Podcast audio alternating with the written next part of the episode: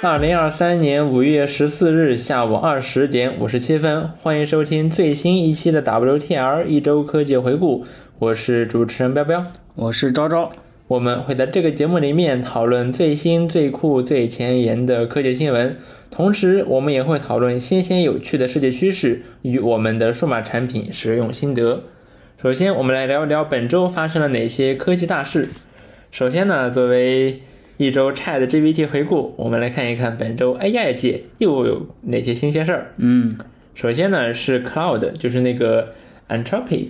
啊、那那家公司，那这是一家初创公司，然后也是做 AI 的，差不多是 OpenAI OpenAI 最有力的竞争对手吧。我不知道，我不知 ChatGPT 最有对对力的对竞争对手。对，我不知道有没有之一。啊嗯，就我觉得肯定做的比国内这一帮子都要 好。是，这个 cloud，然后他做了这个 cloud。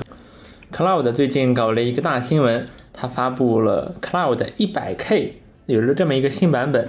这个一百 K 呢，指的就是它的上下文长度可以达到呃十万 token 嗯啊。这个 token 还有这个上下文又是什么东西呢？这个上下文啊，指的其实就是这个模型的记忆力。呃，像是 OpenAI，像我们用的最多的这个 ChatGPT，它的上下文长度呢就是四零九六个 token，四嗯 K token，、啊，然后呢，这四 K token 呢，差不多也就相当于英文大概三千个单词，然后中文两千字左右。嗯超过这个长度之后呢，Chat G GPT 就会忘掉一开始的内容嗯啊，所以说这是它的记忆力。当然，有一些办法，比如说像川火 Chat，就目前我也在搞，就是呃用一些别的办法去想办法呃做一个 workaround。但是呢，最根本的解决办法肯定是这个 AI 它本身就支持更长的这个上下文。嗯呃，而 Cloud 呢，此次支持了 100K 的上下文，也就是说，相当于是直接可以干，比如说八万字、九万字，就是这么长的文章，相当于你可以直接一整，比如说一一大篇技术文档，你嗯，直你直接整个粘进去，然后就可以直接就这个文档提问，不需要什么 index，不需要什么 in embedding，什么都不需要，直接用。而且这样的效果呢，肯定是比那种用 index 或者 embedding 的效果更好一些。对，嗯呃，然后这个 Cloud 一百 K 它发布了，然后呢，这个一百 K 啊，现在你可以已经可以在 PO 上使用了。嗯对，在 PO 上你，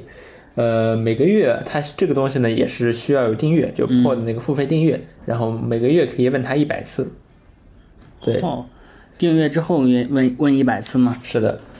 呃，当然还有人测试，就是说，如果你的这个 token 长度好像是少于十 K 还是什么的时候，嗯它就会还是用原先的这些模型来回答，而不用这个新的一百 K 模型。哦，嗯，其实这个更长的上下文啊，就是相当于是给这个模型更强的记忆力，嗯也是目前 AI 界一个很重点的研究方向吧，是就是的 NLP 界非常非常重点的研究方向。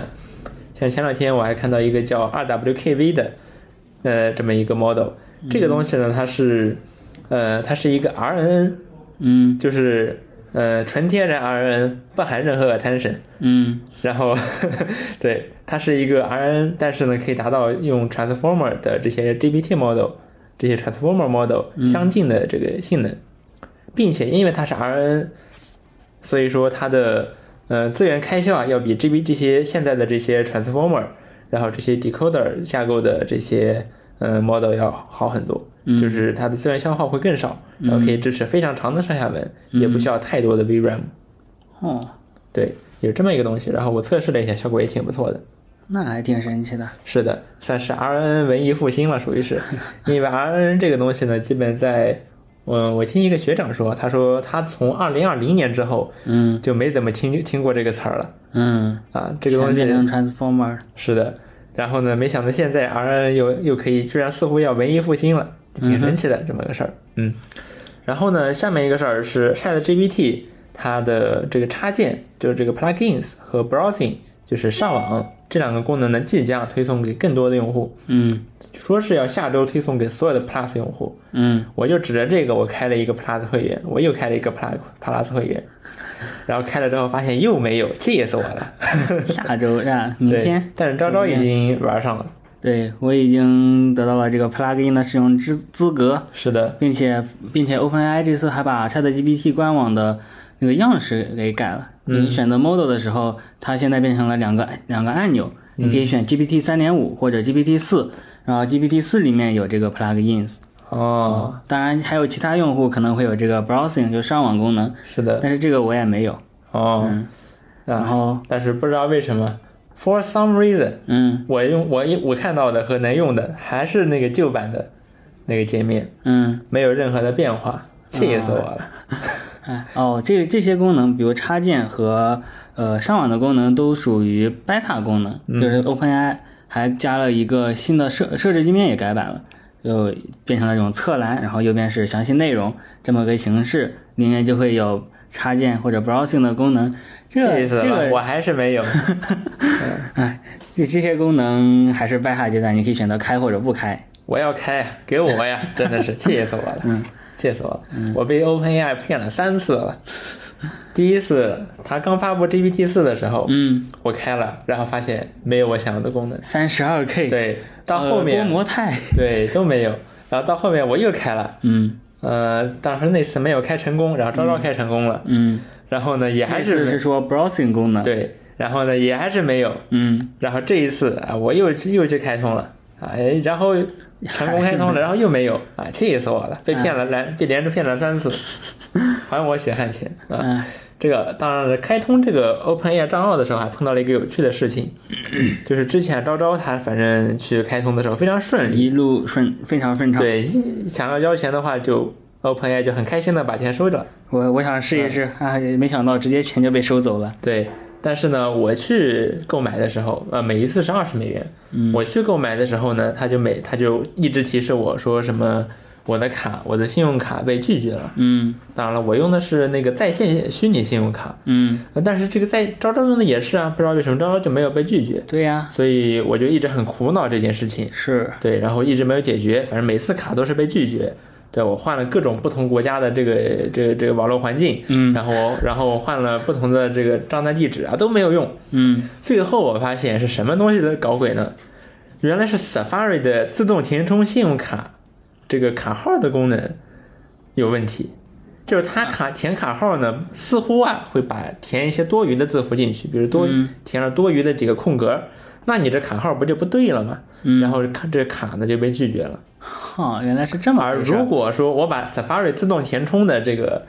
呃，这个这个这个填卡号给我给删掉，然后我手动重新打一遍卡号，嗯，直接就成功了，就很神奇，居然是这个原因。我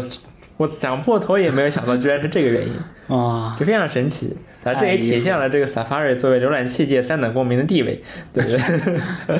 嗯，但但是我们其另外的朋友他说用 Google 的那个自动填充也不行，哦，对，那我感觉可能还是 OpenAI 写的网站有问题。那也不他是们的那也不是 OpenAI 写的呀，比如说他 OpenAI 们把调用的是那个 Stripe。完那全个调支用付吗？对啊，嗯那个 Stripe 提供了一整套一揽子的解决方案。哦，这个对那这个界面也是他们提供的吗？嗯，对啊，你没发现这个界面和 Mid Journey 什么用的是同一个吗？ 嗯，可能差不多。就是同一 个啊，嗯就是同一个，就是这个 Stripe 提供了，Stripe 是一家支付公司，嗯就是你想给你的网站接入支付。那你可以直接用呃呃这个 Stripe 的 API，嗯然后它直接给你提供一揽子解决方案，嗯，你你不需要自己动手了哦啊，，就这么一个东西，诶那你在开通嗯那个 Mid Journey 的时候嗯顺利吗？那个还挺顺利的。自动填充自动填充还是有问题啊？啊，对，这还是可能那那次的话，我可能是复制卡号，然后粘复制粘贴，从哦，那个虚拟卡网站上去复制粘贴，嗯啊，没有用它的自动粘自动填充，它自动填充有问题，就是它会把卡号填错，呃，就这个 CVV 还有到期日填错什么的，就嗯很神奇啊，就很神奇。嗨，嗯，然后这是本周的一些 AI 大事儿，嗯就是 Cloud 1 0 0 K 和 Chat GPT 插件和 Browsing。下面呢，我们来聊一聊 Google I/O。Google 每年的一年一度的这个开发者大会，嗯在每次的这个开发者大会呢，Google 都会呃，反正更新一下他们每他们自家的各种服务啊什么的。嗯呃，别首先呢是有一点啊，就是关于它这个发布会本身，就是 Google I/O 的发布会呢是一个主持人，然后它的背后呢有一个圆角矩形的显示屏，嗯一直一直来以来呢，我看这显示屏，哇，这么干净，这这么这么细腻，然后我我就一直以为啊这玩意儿是，呃，后期是 P 上去的对合成上去的，嗯，结果没想到有人拍了现场照片，还真就长那样。对，谷歌哇真的搞了一块儿这个圆角矩形的，可能是比如说 mini LED 的屏幕，嗯然后可能比我们现平时常见的那种，比如演唱会大屏啊什么的要细腻很多。嗯，然后谷歌是真的专门搞了这么一个，然后没有看起来没有任何的边框，嗯，就非常的不真实。非常的科幻。对，然后但是没没想到谷歌真的搞了这么个玩意儿啊！我没我我一直以为是合成的。嗯，那我们来看一看本谷歌这次又搞了什么大新闻。首先是 Android 十四，当然 Android 十四其实早就已经有在做 beta 测试了，嗯只不过这次谷歌又讲了一遍，正式讲了一下它里面可能会有哪些功能。呃，首先呢是 Android 十四将会支持通行密钥，呃，就是 Passkey。现在这也是谷歌、微软、苹果这些大公司在力推的这么一个标准。嗯，它的目标呢就是就是取代密码。对取代密码。像微软账号已经允许你删除密码了，就嗯只用这个 Passkey 登录。嗯呃，然后再有就呢，再有呢，就是比如说数据安全，现在呢，Android 十四啊，就是每个月谷歌都会总结一下，说你的这用的这些 App 里面有哪些它的隐私政策发生了变化，嗯，然后每个月都给你总结一份报告给你。好，这这个报告呢是谷歌，相当于它不知道从哪儿收集信息，然嗯，后给你生成这么一个报告。安卓是安卓的功能了。是的，嗯对。然后呢，还有比如说相机闪光通知来通知的时候，闪光灯闪一闪，这可能是好 iOS 从 iOS 十一开始，还是我记得很早就有的功能。这被加到了系统功能里面。是的，但是这个相机闪，呃，就是比如说消息通知或来电闪光，这个功能我记得很早，iPhone 六年代就有了，是的，是有的第，三方的应用来做这件事情。嗯，包括没想到它居然集成到安卓原生里了。对，然后不仅是相机闪光，嗯，现在就是 Android 十四甚至可以让手机屏幕闪光。哦，那你就那就是利用 OLED 的特性。嗯，对。嗯然后呢，再有就是这个预知返回，这叫 predictive predictive backward。哦，就是这个有你点意思 Android 十三，你在呃在手机侧滑侧面就是侧边滑缘返对回边缘侧滑返回的时候，它会给你一个小提示，嗯就是你接接下来会前往哪个页面。哦然后现现在的 Android 十四，它把这个动画做得更、嗯做得更生动了。就哦它现在它这个动画呢，呃，它是直接会有相当于是更类有点类似于苹果啊，然后看上去也是这种可以中途可以打断的，就是你返回的时候可以看到你接下来下一个页面要返回到哪里去，哦，对，这个这个预知返回嗯这么一个功能，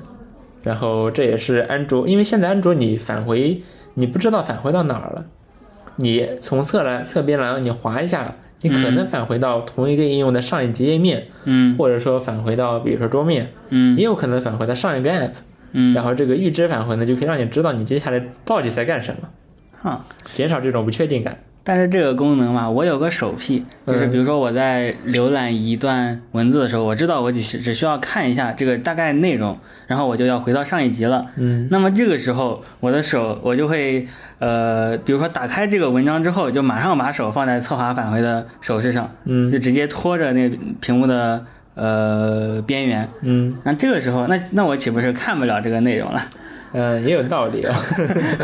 挺神奇的，挺神奇的。嗯然后呢，还有一个就是后台任务 API，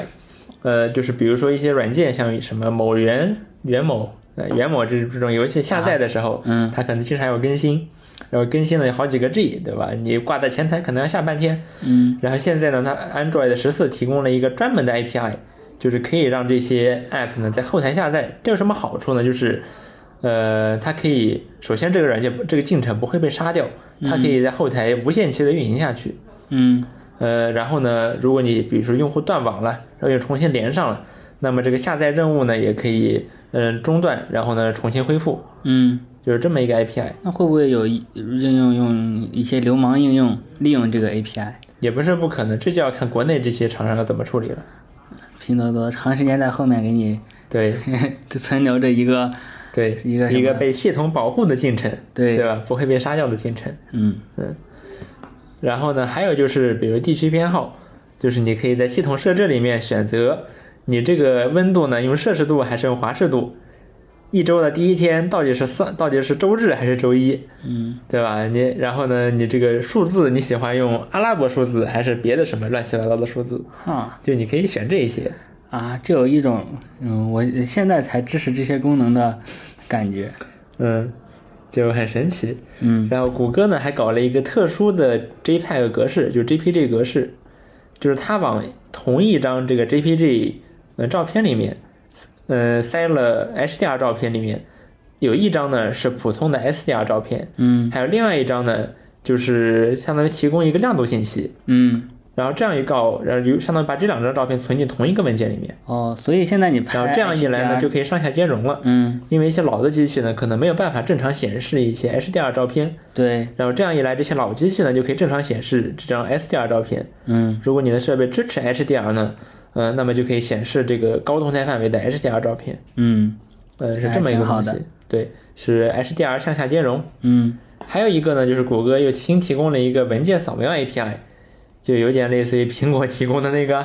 就是开发者可以调用一个接口，然后这个嗯接口又调出来一个系统界面。哦，在系统界面里面你，你就可以用这个专门的相机来扫描这个收据啊，像书本啊、纸张啊这些东西，嗯这么一个文件扫描的 API。嗯呃，然后 Android 十四呢，按照谷歌的路线图啊，看起来会在呃，它是什么？它是二月份发，二月份开始了这个呃这个开发者测试啊版，对， ，preview，呃，然后会在今年的八月份或者九月份正式发布。嗯呃，这说实话，持续的时间还蛮久的。嗯，没关系，国内不一定吃得上，哎， 是是，不过呢，如果我觉得这可能也算是常态吧，嗯谷歌可能诚实一点，像苹果呢，它是其实是把一部分功能没有做完，嗯是反正先放出 来，然后呢，慢慢的再提慢慢的再加，嗯你要是把整个时间都算一算呢，可能也不比安卓短，嗯， 啊，对，嗯，然后这是 Android 十四，我感觉这次安卓更新，就现在安卓更新越来越多的，有越来越多的功能更新了。是的，像之前的功能更新都要靠国内厂商的，呃，这些各家的 ROM 来更新。嗯嗯。然后下面一个大新闻呢，就是大语言模型，对吧？最近这这可火了，这嗯是谷歌必须有点表示啊。所以这上一次呢，谷歌让大家有点失望，但是嗯这一次呢，谷歌还是抱着很多诚意来了。呃，谷歌呢现在在搞那个聊天机器人叫 Bard，对吧？嗯，然后是 Bard 的背背后的这个大语言模型呢叫 PaLM，叫 P A L M，叫什么 Pathways Language Model，是一个五千多亿参数的大语言模型。嗯然后现在呢，谷歌啊带来了 Palm 二，然后这个 Palm 二呢，相比 Palm 呃 Palm 就是没有后缀的这个 Palm，嗯最大的改变呢就是，呃，它支持了更多种语言了。就是现以之前 Bard 呢它只支持英语，对，呃，但是呢，这个 Palm 二它支持说是上百种语言，嗯对，上百种语言。不过，然后目前呢，Bard 也已经开放了这个日语和韩语的这两种语言，嗯供大家来使用。呃，像之前的话就只支持美国英语，就嗯，不支持任何别的，对吧？ 感觉有点神奇。日语和韩语两个都是类似于这种方块字的嗯东西、东西，然后而且一般这种 CJK 是连起来的，是然后没有中文这对次。 ，for some reason 没有中文嗯，中文可能得等下一步。 Google 也在中文也用不了嘛。嗯，而且更神奇的是那些拉丁语系的语言，嗯，什么法语啊、德语啊什么的也不没有。是对，就但是支持韩语和日语，不知道怎么想嗯我的。嗯想支持旅游、支持韩语或支持日语，呃，是挺正常的。那嗯韩语和日语一起支持，那为什么 C 不见了？嗯，对，不知道啊，for some reason。嗯它不支持。呃，然后呢，谷歌它也打算对 Google 搜索、嗯谷歌的安家立命之本动手了，嗯，并现在不是这个 Chat 搞得很欢嘛，对吧？是，然后谷歌呢也有也要有所回应，就是现在你谷歌搜索，你用对吧？你用谷歌搜索，你搜到的是什么呢？主要是十条蓝色的链接，对，但是呢，接下来谷歌想要抛弃这十条，或者不抛弃吧，只是降低权重，嗯比如说以后啊，你可能搜索一下，你出现的第一页呢，可能是一大片，第一个屏幕整整个屏幕都是 AI 帮你自动总结的内容。嗯嗯，就比如说你搜索，比如旅行的目的地，然后 AI 呢可以自动帮你根据这些链接里面的内容，帮你总结一篇内容出来。嗯嗯，然后呢，呃，然后你问一些别的问题，然后它也可以直接呃，在这个 AI 帮你生成回答。然后传统的那些链接呢还在，但是呢被挤的被挤到第二屏去了。嗯原本你搜的就是链接嘛。对，现在这些相对权重下降了，哦，对。然后呢，呃，包括你搜索商品，对吧？这个 AI 也会帮你去建议商品。然后呢，然后包括你可以有进一步的描述啊什么的，然后满足你的需求，给嗯你选选购建议，就这些东西。呃，然后呢，把那些传统的链接给放到底下去了。呃，这么他是这么做的，看着还不错，但是呢，目前啊，他然后目前呢，他似乎会给一些某些用户啊，给了 beta 测试的权限，嗯然后打开之后呢，就会有有些时候它就会用 AI 给你生成结果。嗯但这个模式呢，目前看来有一个小问题，或者说很大的问题，就是广告在哪儿呢？就是谷歌它是靠什么活着的？它百分之九十多的收入都是广告。对呀，这个 AI 它生成的结果里面，到目前来看似乎是没有广告的，嗯，有广告，那它的质量肯定会，这个回答质量就变差了呀。我觉得质量不是首要的关注点，重点是如何往里面塞广告。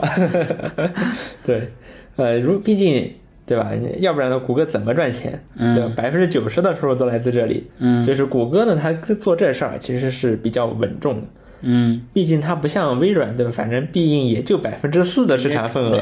它就直接开搞直接 all in，对吧？对你想想怎么搞都没有问题，对反正也就损失也损失不了多少，对 吧？但是谷歌不一样，对吧，谷歌它是它是靠这占个吃饭的。一来靠这个吃饭，二来它是它的这个产品的一个变动会切切实实的影响到全球几十亿人的使用体验，是啊，所以这个是这个产品呢，还是要非常非常慎重的去改变。嗯，啊，所以谷歌看起来会比较保守，而微软看起来就特别的激进。对，嗯，这是它的没 Palm 有二，历史包袱。是的，呃，然后 Palm 二的话，现在也已经嗯、登录 Bar 登录 Bard 了，现在你你已经可以在这个 Bard 里面用了。嗯，对，其实 Bard 还是挺好用的，是就是如果你问一些网页里面的内容相关的问题，就是 Bard 的回答其实比 New Bing 要好很多。因嗯为 New Bing 看上去其实只看了那个，呃，很少的内容。你问一些网页里面的内容、链接里面的内容，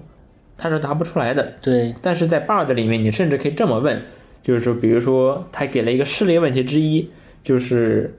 Google 的 Jax GitHub 仓库里面的代码都是有哪些，嗯它是干什么用的？然后它看上去 Bard 真的能给你去 GitHub 上去总结一番，然后给你一个回答。哇哦，就效果还是很不错的。嗯，这是 Palm 二，然后呢，谷歌也发布了好几台硬件产品。首先呢，就是 Pixel Fold，嗯，谷歌的第一款折叠屏手 机。对，这个 Pixel Fold 呢，呃，它是采用了和 OPPO Find N 类似的设计思路，嗯，就它是一个相对矮胖一点的外哎屏，矮矮对胖胖的，对，然后里面展开来呢，差不多是一个长方长方形。嗯其实呢，它展开之后，里面内屏啊要比呃 Galaxy Z Fold 是要更大的。更大。是的，因为它这个东西呢，虽然长宽比你看着很像 OPPO Find N，、对但是它的体型其实也 OPPO Find N 大。啊，那那是对这个人的手太大了吗？是的，这个渲染图的手太大了。是的。然后这个 Pixel Fold 呢，比如说我们先来看一看它 Fold 的表现。嗯折叠屏你怎么折叠呢？那 Pixel Fold 它也是支持呃完全折叠起来的，就是它折叠起来之后啊，这两块屏幕中间不会留缝儿。嗯像三星 Fold 的话，中间还还是会留一条楔形的缝儿，嗯但是呢，这个 Pixel Fold 就不会留。这也是目前出的比较呃最近出的一些折叠屏一个趋势吧。就嗯是可以完全折叠起来，不会留缝儿。呃，然后呢，这个铰链它也是支持悬停的。嗯啊、这个 OPPO 它好像还有讲过这个事情，就是就是 OPPO 在研发这个铰链的时候，发现这事儿其实不简单。就是你想做一个自由悬停的铰链，这事儿不简单。然后他们也有想过是要不要搞一个自由悬停的铰链。呃，就这个东西到底有没有什么收益？好像没有太大的收益。但无论如何，OPPO 还是搞下来了。嗯啊，但是看起来这个应该是目前业界的主流方向吧，就是你这个铰链还是需要有悬停功能，嗯然后悬停了之后，你就可以比如说手机折一半儿，然后看视频什么的，就嗯，可以分屏，嗯，然后谷歌还吹呀、就是说我们这个折叠屏有所有折叠屏手机里面最好的相机系统。 呃，我当然了，这也是矮个矮个子里面挑高个儿嘛。嗯毕竟现在折叠屏手机没有说哪个说我以相机性能取胜，对吧？没有人卷这个。是你想拿个第一，可能还是比较简单的。嗯。呃，然后芯片的话，它用的是谷歌的那个 Tensor G2 芯片，Tensor G2。这个芯片呢，效果特别的拉，就是 性能很差，发热量又很大。嗯，但无论如何，这是谷歌的芯片，对吧？他自己的手机也会用。那既然是谷歌出的呢，其实更重要的是它的软件体验了。对，对软件体验方面呢，谷歌它搞了一做了一件事儿，就是它把它自己旗下的五十多个软件都为这个 Pixel Fold 或者是平板模式做了适配，嗯然后做了左右的分栏，然后不会是那种整个手机应用拉整个拉大嗯啊，它把旗下的五十多个软件都做了适配嗯，啊，当然这可能也是它主要的适配内容了，就是这个， 嗯，这么一件事儿啊，功德无量，是谷歌的第一款折叠屏手机，然后售价呢方面呢是一千八百美元，非常的不便宜， 非常的不便宜，而且我们在国内用的话也会有很多问题，对嗯会有很多问题。然后呢，除了 Pixel Fold，谷歌还发布了 Pixel 7a，这是一款廉价手机，嗯啊，反正 Pixel 六 A、Pixel 五 A、Pixel 七 A 这些都是谷歌的这个终端系列。嗯，然后这个 Pixel 七 A 呢，也用了这个 Tensor G2 芯片。呃啊然后只不过相比 Pixel 七呢，它的比如屏幕刷新率从一百二十赫兹降到了九十赫兹，并且它这个九十赫兹呢，默认不开启，默认只开六十赫兹。嗯，嗯，让你的，对。让你感觉差距更明显一点。是的，然后呢，包括机身材质啊什么的，反正各方面降了降级。然后 Pixel 7i 只卖四百五十美元，嗯啊、是一个廉价的 Pixel。嗯然后呢，谷歌还出了一个 Pixel Tablet，它用的呢，对，也是 Tensor G2 芯片。 感觉谷歌可能也和苹果一他样也，想搞苹果那样，对每人一，everyone 套 get a G M 一，对，每个人都有一个 M 一，谷歌这是每一个人都有 G 二，对吧？嗯呃，然后这个 Pixel Tablet 呢，首先它是白色边白色面板啊、嗯白色前面板。这年头，这白色前面板可不多见 了。你都这么大的边框，嗯、这平板嘛，防误触嘛。嗯，然后这个 Pixel Tablet 它有看一起来个，像是早教机。呃， 嗯、当然现在这个屏幕上面这个渲染图，它其实就是黑色的这一部分，其实也是屏幕了。嗯，它真正的这个能看到的黑色边框其实很细，只有一很细的一条。还是像早教机、啊。 对，啊，然后这个 Pixel Tablet 它的呃设计理念呢还挺神奇的，嗯就是它你买这个 Pixel Tablet 这个盒子里面除了平板，还有一个底座，更像早教机了。 然后你可以把这个把这个平板电脑啊，你吸在这个底座上，嗯，它就变成了你的智能家庭中枢。同时，这个底座呢，也可以相当于充当一个更好的音响，哦，还有这个功能。对。然后呢，也可以给这个平板充电，嗯然后呢，拿下来这个平板放上去，就是谷歌之前也出了那个那种带屏智能音响，嗯就变成了一个那种东西。嗯然后这个平板的系统呢，也针对这种场景做了适配，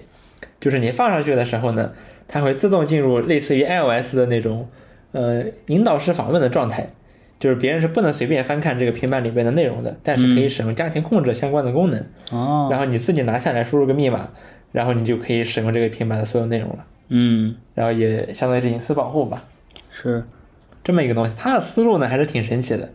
像很多别的厂商对吧？比如苹果，它也有各种配件，但是得单买。嗯而这个谷歌的这个 Pixel Tablet 呢，它是附随机附赠了这么一个底座。啊，实际上我看啊，很多人确实是这么用平板的，就平板放家里就是当一个智能家庭中枢来使用，嗯然后它正好配一个底座，对吧？放上去就是智能家庭中枢，啊拿下来可以看看电影、看看电子书什么的。嗯啊，就这么一个生活场景，它的思路还是很神奇的，和别的厂商都不一样，嗯很神奇。对，呃，然后也也可以期待一下，比如它也许可以顺便充当一个家庭摄像头什么的，反嗯正它也有前摄嘛。嗯，嗯，那这能拍到的东西其实很少，因为它还是仰角的。确实， 确实，嗯呃，当然这主要呢还是充作充当一个智能家庭中枢。嗯嗯，然后下面一一个大新闻呢，就是苹果发布了 iPad 版的 Final Cut Pro 和 Logic Pro，嗯，嗯，这事儿其实我心心念念了很久了，对，没想到苹果突然间就发布了，没有一点点预兆，突然间就发布了。然后这个 iPad 版 Final Cut Pro 和到这个 Pro 看起来是非常的不错，嗯对，其实就我来看啊、这个功能倒是一方面，就就达芬奇给了，我觉得是给了一个反面典型，就是他几乎没有被触控作者们适配，嗯，就是在用手指模拟鼠标，然后我用了用，发现这个体验特别差。这么这么做的呀？对，然后就是你想你想对一个片段有操作是嗯吧？你得长按，它弹出来一个右键菜单，然后呢，他呃，可然后能他对可能更想让你用他的妙控键盘之类的，然后像对，但是嗯像 Mac 上的操作一样，但是我觉得这样是不对的，就是你嗯 iPad 就应该触屏嘛，对，就苹果它就有这个触屏的方案，呃，iPad 版 iPad 版的 Final Cut Pro 就为触屏还有还有 Logic Pro 也就为触屏做了很好的适配，嗯整个界面都是为触控重新设计的。像达芬奇呢就很懒，对吧？他就直接把电脑界面照搬过来了。嗯，嗯，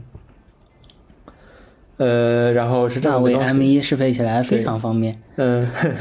都是是的 M 一，是的，然后 Final Cut Pro 我看它甚至还带了一个，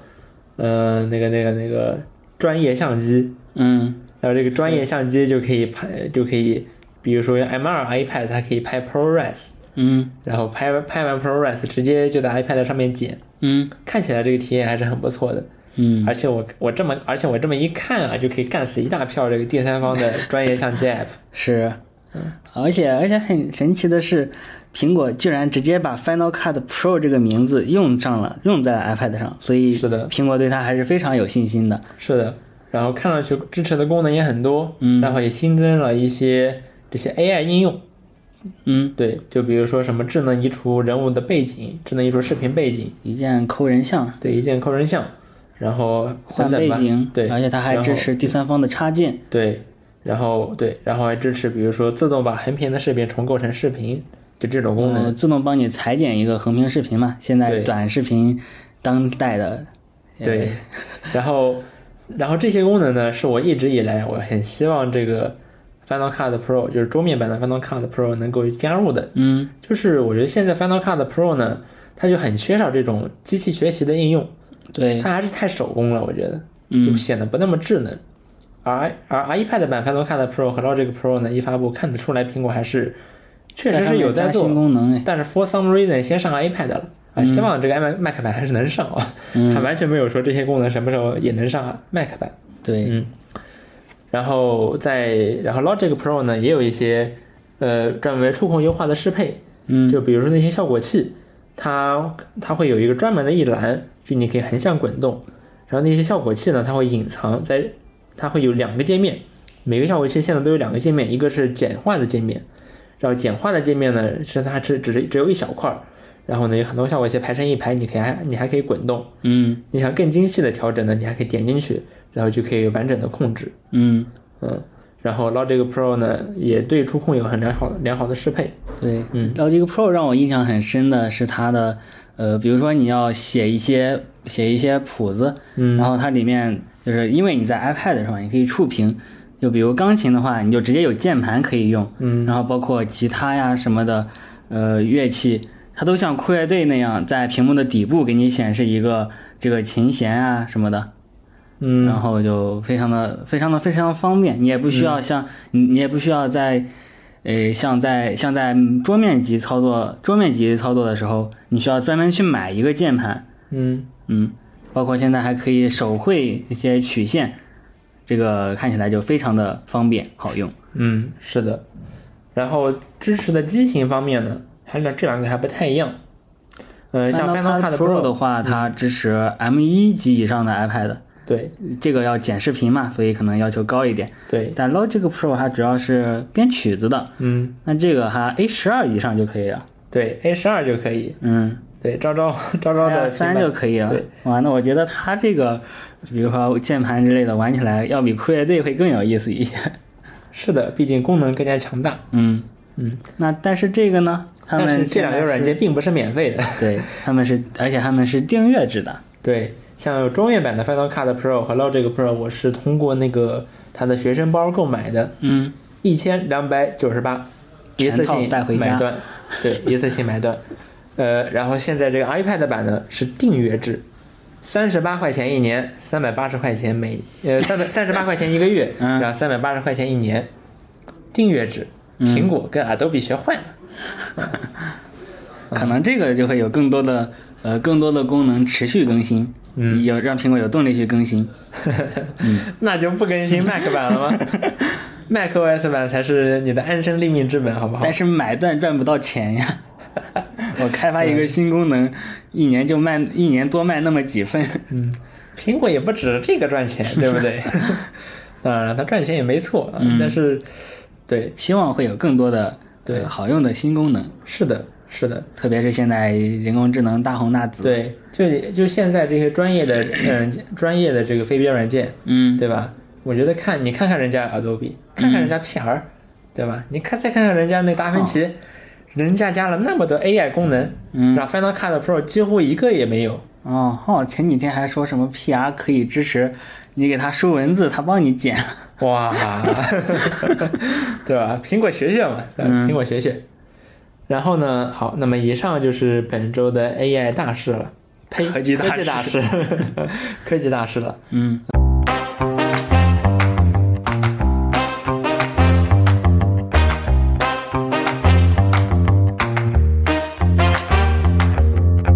呃，那接下来我们来聊一聊本周的科技琐事环节，对就是我们会聊一聊一些比较简短的新闻，一句话新一句闻话。新闻。嗯，然后首先呢是看到有一个国产厂商出了一个叫宝德，一个叫宝德的厂商，嗯出了一个叫爆星所谓的国产处理器，嗯然后这个处理器呢就被网友们挖出来，说就是和一款 Intel 十代 i 三，不能说一模一样吧，只能说是完全一致， 就除了这盖子上面印的字儿不一样，别的无论是从外观，嗯然后它的核心数，然后这个睿频的呃睿频的频率，嗯，然后甚至甚至是它的这个比如说，嗯比如说它这边 Intel 这边是 i 三，对那么它这边就在相同的位置上对写甚至了是一个型号 P 三，对然后英特尔在这边写了个 i 三杠幺零幺零五，嗯然后这个国这个爆芯就在相同的位置上写了一个 P 三零幺幺零五，就是把一个字母就把一个数字换了一下位置，对，非常的神奇，就连嗯型号也非常，甚至就连型号也非常的像。型号很像，排版也几乎一模一样，对，然后这个硬呃这不硬仅件外观上对布局也是然后包括它公布的一些这些呃参数吧，嗯也和十那款十代 i 三完全吻合，嗯就不禁让人想起了当年的汉芯事件。哦吼这个汉芯事件呢，当初啊，他们是就是拿着砂纸。把一颗摩托罗拉的芯片打磨了一 下，把字儿磨掉，然后印上了自己的字儿，然后说这是自主研发，然后骗了好多好多经费。这不禁就让人想起了，呃，这个汉芯事件。嗯，包括这些触，这个这个主板上这个板子上的触点、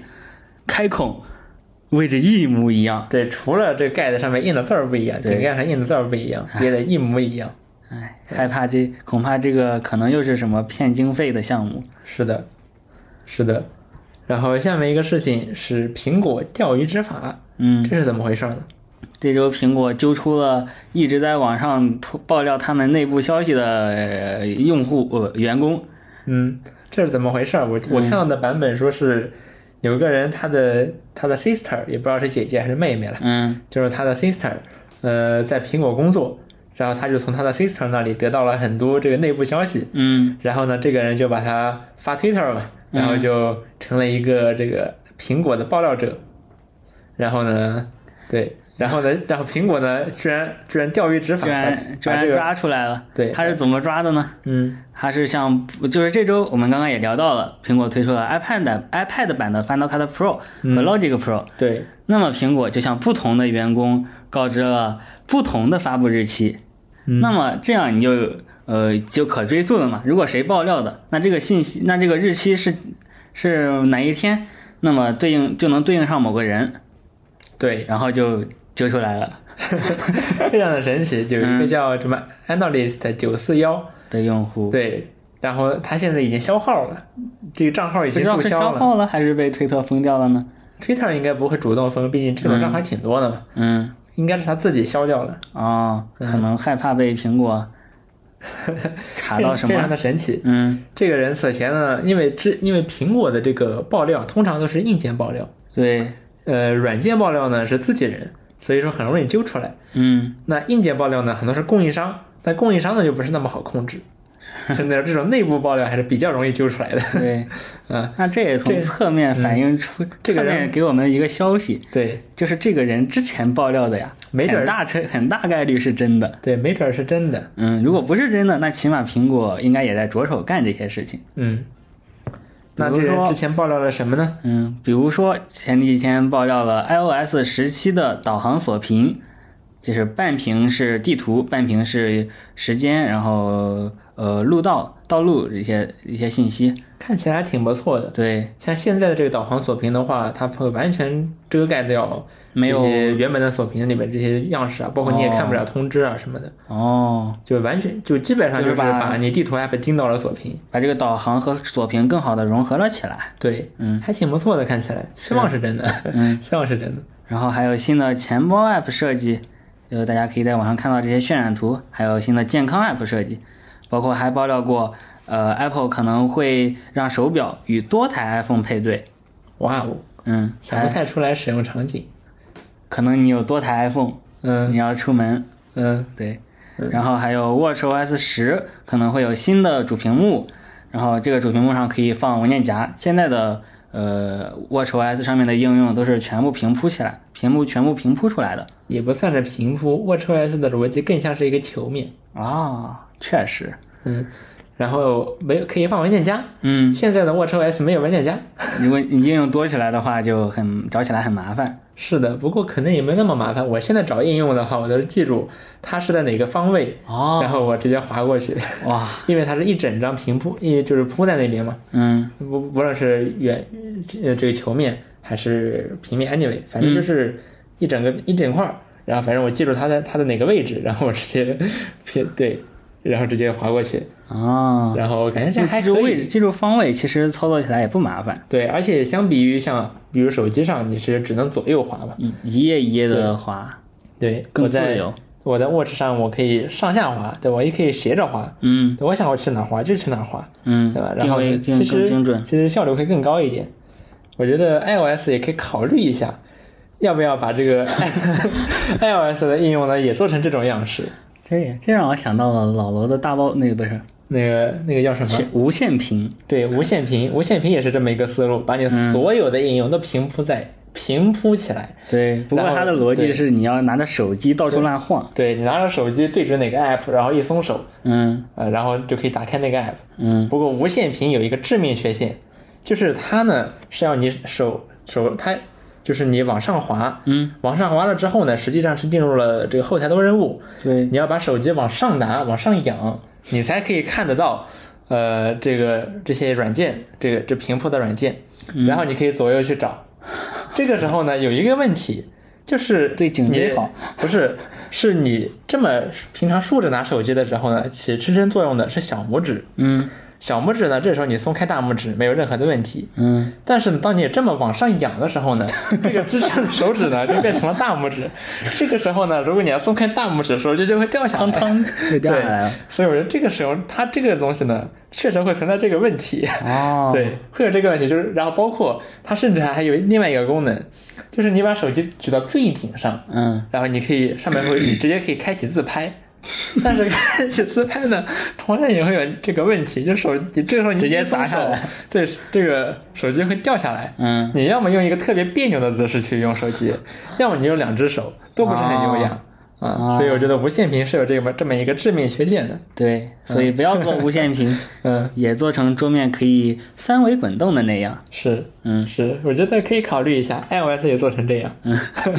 也有挺有意思的，嗯对挺有意思的。然后这个这个这个用这个爆料的人呢，他是从四月十八号开始发的，啊，到 现在不到一个月啊，被苹果揪出来了。是，嗯，钓鱼执法非常的神奇。非哎但常像这种爆料啊嗯，但像这种事情啊，他们这些员工肯定都是签了保密协议的。没错，这么爆料，我估计呃逃不了一场官司嗯，是。当然，这个员工现在好像说已经被开了，有没有官司还另说。嗯啊。反正已经被开了。嗯，然后下面一个事儿，是五月八号，Safari 超越 Edge 成为世界第二大桌面浏览器。哇哦！之之前第二居然是 Edge，我以我一直以为是 Safari。 因为之前 Edge 它是有，嗯，反正 Edge 之前市场份额一直有在涨嘛。嗯虽然说蚕食的主要是 Firefox 用户了，嗯，然后现在呢，最近几个月呢，Edge 的市场份额就有点停滞不前了。嗯尽管微软用了各种各样堪称疯狂的推销 Edge 的行为，嗯这个市场份额呢不升反降，嗯，我觉得微软该反省反省，是，反说省不反定省，就是因为你的这些疯狂的推销行为，才导哦致这样的后果。对，导致用户反感嘛。对，对，嗯，像是之前对就大概半年前吧，Edge 还是一个非常清爽、非常好用的浏览器呢。然后这半年时间，这什么国内开发团队什么什么独到的经验、独到见解， 然后改成了这个样子。这真的真的 是，这叫什么？冲出中国，走出世界，走向世界了，是吧？ 呃，只不过走向世界的不是什么好东西啊，不是什么好东西，是流氓软件那一套。嗯嗯，然后微软呢，最近反正看着 Edge 也变得越来越流氓嗯，啊、呃它会反正他反正他他对会更流氓，嗯，甚至在 Windows 上面，嗯，也对也学到这些经验。微软我觉得它可能是最近它是它可能啊，嗯它忘了一件事儿，嗯就是他在二十年前呢，曾经因为 Windows 捆绑 IE 被告反垄断，嗯差点微软就被分拆了，差点微软这公司就没了，就就哇拆开来了，哇嗯差点就就没了。微软是不是忘了这个教训啊？ 现在 Windows 是疯狂的推销 Edge，嗯疯疯狂的推销。像 Safari 的话，反正就它就是 Safari 嘛，它也没有太大的变化。 ，Safari，啊我原地不动怎么？ 我没怎么改怎 么？嗯，嗯对，呃，对。然后说起这个浏览器，像是最近 Arc 浏览器，对吧，也是一个有力的竞争者。嗯啊，最近 Edge 也在疯狂的在抄 Arc 浏览器的一些想法。对，Arc 浏览嗯器有自己的有自己对浏览器的独特见解。是的，是的。呃，然后下面一个事情是，Epic 商城五月十八日起将会赠送四款所谓的广受好评的神秘游戏。广受好评哎，对，然后大家不禁又开始猜了呀，是不是《艾尔登法环》呢？是不是《荒野大镖客二》呢？哇，你猜的好准呀，都不是。对，然后 Epic 的这个微博运营就明确说了，嗯说明确没有《艾尔登法环》和《荒野大镖客二》嗯啊。其实每一次 Epic 搞这种事儿，就每次这 Epic 最近应该要下促了，啊嗯，就每年最重大的一次促销活动，然后每次他会搞这么一次神秘游戏，嗯然后大家每次都在猜，哎，是不是老头环呢？ 是不是《荒野大镖客二》啊？会不会是二零七七呢？嗯，会有这种猜测，嗯，但是都不是，都不是，哎，那是不是二零七七呀？ 嗯啊。然后 Epic 每次送的还挺大方的，是，啊，像是这就是任天堂形成了鲜明的对比，对吧？嗯，就是 Epic 我可以注册一个账号，然后开局一个账号，然后游戏全都靠领。 但是说实话，领多了之后呢，也确实会想买，啊，确实会 想买。因为 Epic 是因为我苹果在这个平台上有了这么多我常玩的游戏，对那我再再买游戏的话，我就会优先考虑这个平台了。是，然后刚才我看弹幕里有人说说，貌似 Mac 上的无人升空真的要上线了。哇哦对对，对，WWDC 之前可以吗？这希望可以吧，毕竟这事儿啊是 WWDC 二零二二宣布的。嗯，你这都快要 WWDC 二三了，这无人升空还没上，这是不是有点没什么道理呀、是，这都拖了多久了，对吧？你看看人家那个呃《生化危机八》，嗯对吧？那那那人家大差不多二零二三年年初的时候，反正我记得是刚开年的时候吧就上了，嗯人家都人家都爽快，啊对吧？嗯这无人升空太慢了，啊太慢了。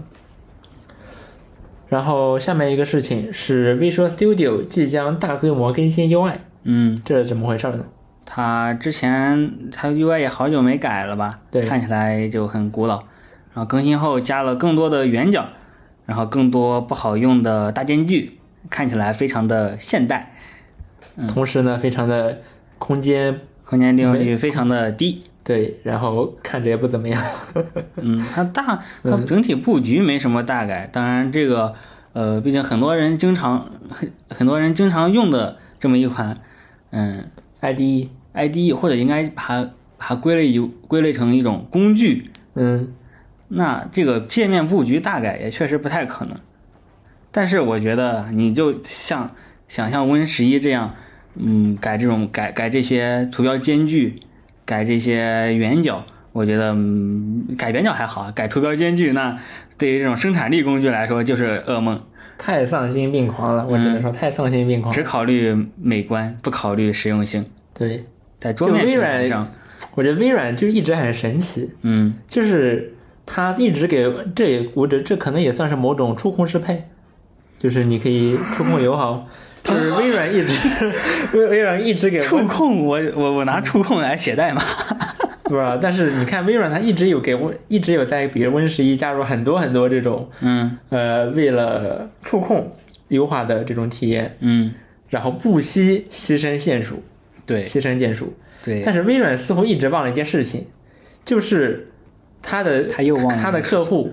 几乎百分之百用的都是键鼠，嗯，没有然后人用，没有人有有谁有什么人用触屏， 嗯没几乎没有人用触屏，嗯嗯，呃，然后包括 Win 八的时候，那个时候也是，就是太激进了。对，就是他把他的所有只使用键鼠的用户，嗯似乎变成了二等公民，嗯而我明明是使用键鼠的用户几乎是他的所有用户，嗯然后他把他的所有用户都变成了二等公民。嗯，然后它的触控体验做的其实也不怎么样。没错，是 的，哎对这种桌面 UI 啊，我觉得就应该紧紧凑一凑，对然后紧高效。对或者你就微软，你你发布会上不是还说什么，呃，任底部的任务栏，然后你拿起来就是脱离键盘之后，它的间距会变大，然后是合起来之后变小。那你在其他布局的地方也这么适配一下呀？没错，嗯是这样的，是这样的。总的来说考虑得呢，不变化够不大全面，但是呢，从白间距变大了，效率变低了，然后更多圆角，嗯。圆角，现在所有的软件都变成圆角了。哦，这个东西我记得你上次说，呃，就比如说每个个选项卡上面会有一条强调色来显示你当前正在运行的不正在正在打开正在编辑的文件，然后现在变成圆角之后没了，哇哦，真是一个退步 呢，真是一个退步呢，不太不明显了。没错。呃，然后下面一个事情是 NTQQ 接入了 Windows 通知啊，这不是骂，这不是骂人呐、NT 是指 New Technology，、是呃是新 Windows QQ 上面的那个呃呃，他们用的这个底层框架吧，它把 Electron 包装换了一个名 字，嗯，然后它现在支持了 Windows 的系统通知，哇，哇哦，哇哦，嗯，嗯，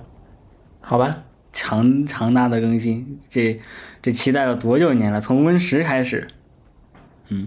对，但是终于我还没出有，现但是我还是没有公测。嗯，唉他居然工作这么久，嗯，嗯，有点神奇，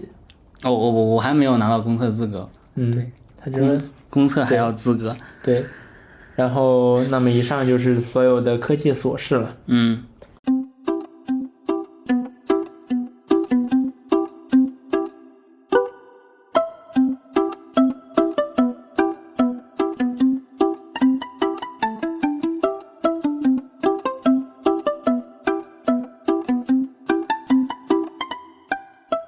然后下面呢，进入这个科技心得环节。嗯，然后我现在看弹幕里面，甚至有人在怀疑我的性取向，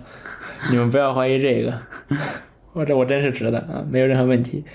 呃，你们就想象一下，像极客湾对吧？嗯银飞和飘哥，也不是说人家在一起直播就就就就是搞基对吧？不是这么回事儿。嗯，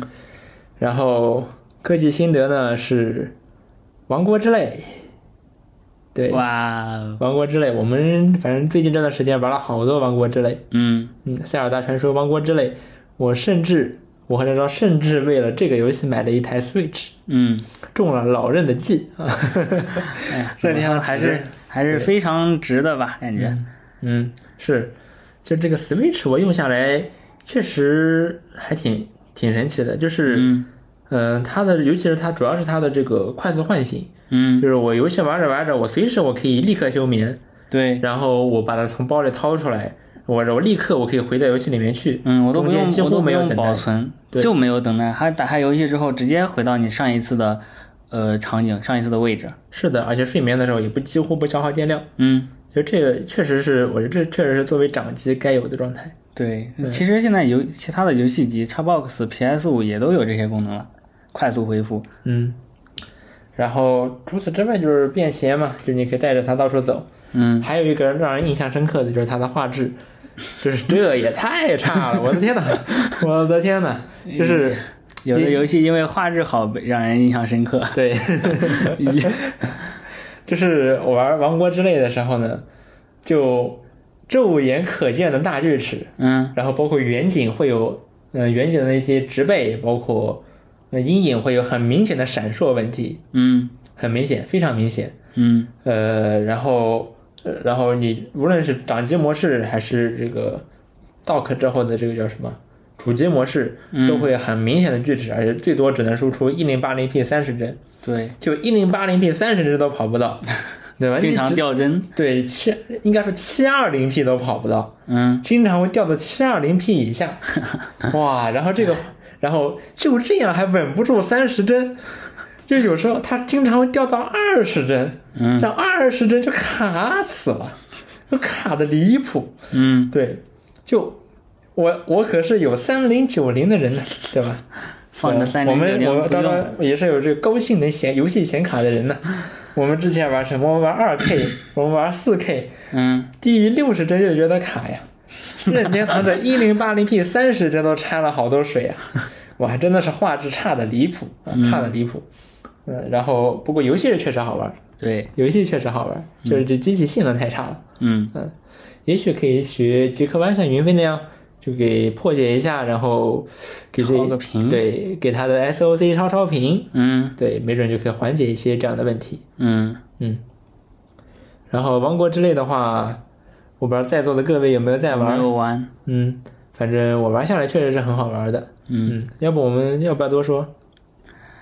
可能会剧透吧。嗯嗯，就那比如，比如我现在现在走路都在想王国这，走路都想象我在海拉鲁大陆。 嗯，对，没日没夜的玩儿，太有意思 了，太有意思了。嗯、然后我比较印象深刻的呢，就是我接下来可能会有一些剧透的，嗯就是它的这个，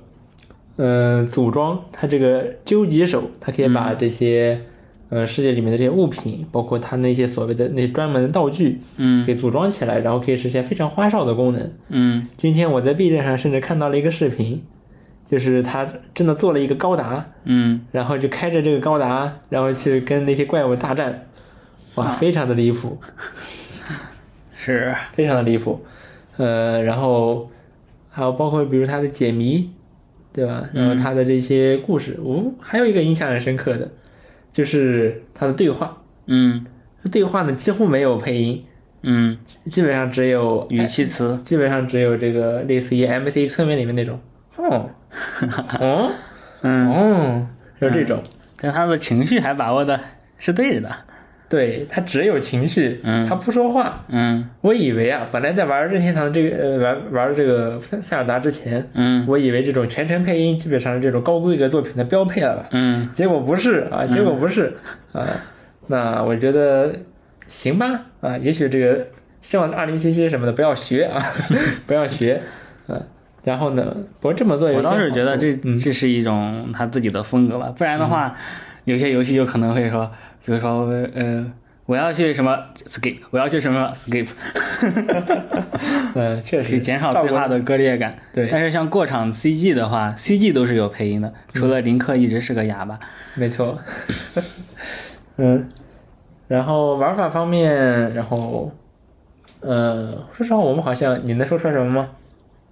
嗯，不好细讲吧，感觉。嗯，确实，就比如说，我是玩嗯过一个，探索，我是玩过《旷野之息》的，嗯然后《王国之泪》啊，就你地上的地图和《旷野之息》是几乎完全一样的，但是你处处都能看到新新的东西，嗯玩法还是空前的多。嗯嗯，然后这么看下来，好像《旷野之息》啊，就像是《王国》之类的一个早期 demo，、嗯先先放出来大家玩一玩， 然后我们这个成品是《王国》之泪。很神 奇，很神奇。嗯说实话，我现在我的机器里面还插着《王国》这个《旷野之息》的卡带，嗯，然后现在看来是没太多时间去玩《旷野之息》了。对这个《王国之泪》，我估我我感觉少于两百个小时基本上能打不完，没错， 没错。然后我们甚至为为此买了一台基本上玩不够 NS 嘛。嗯，是，是。那么以上就是本周 WTR 的全部内容了。嗯，嗯，我是彪彪，我是昭昭，我们下周再见，拜拜。拜拜。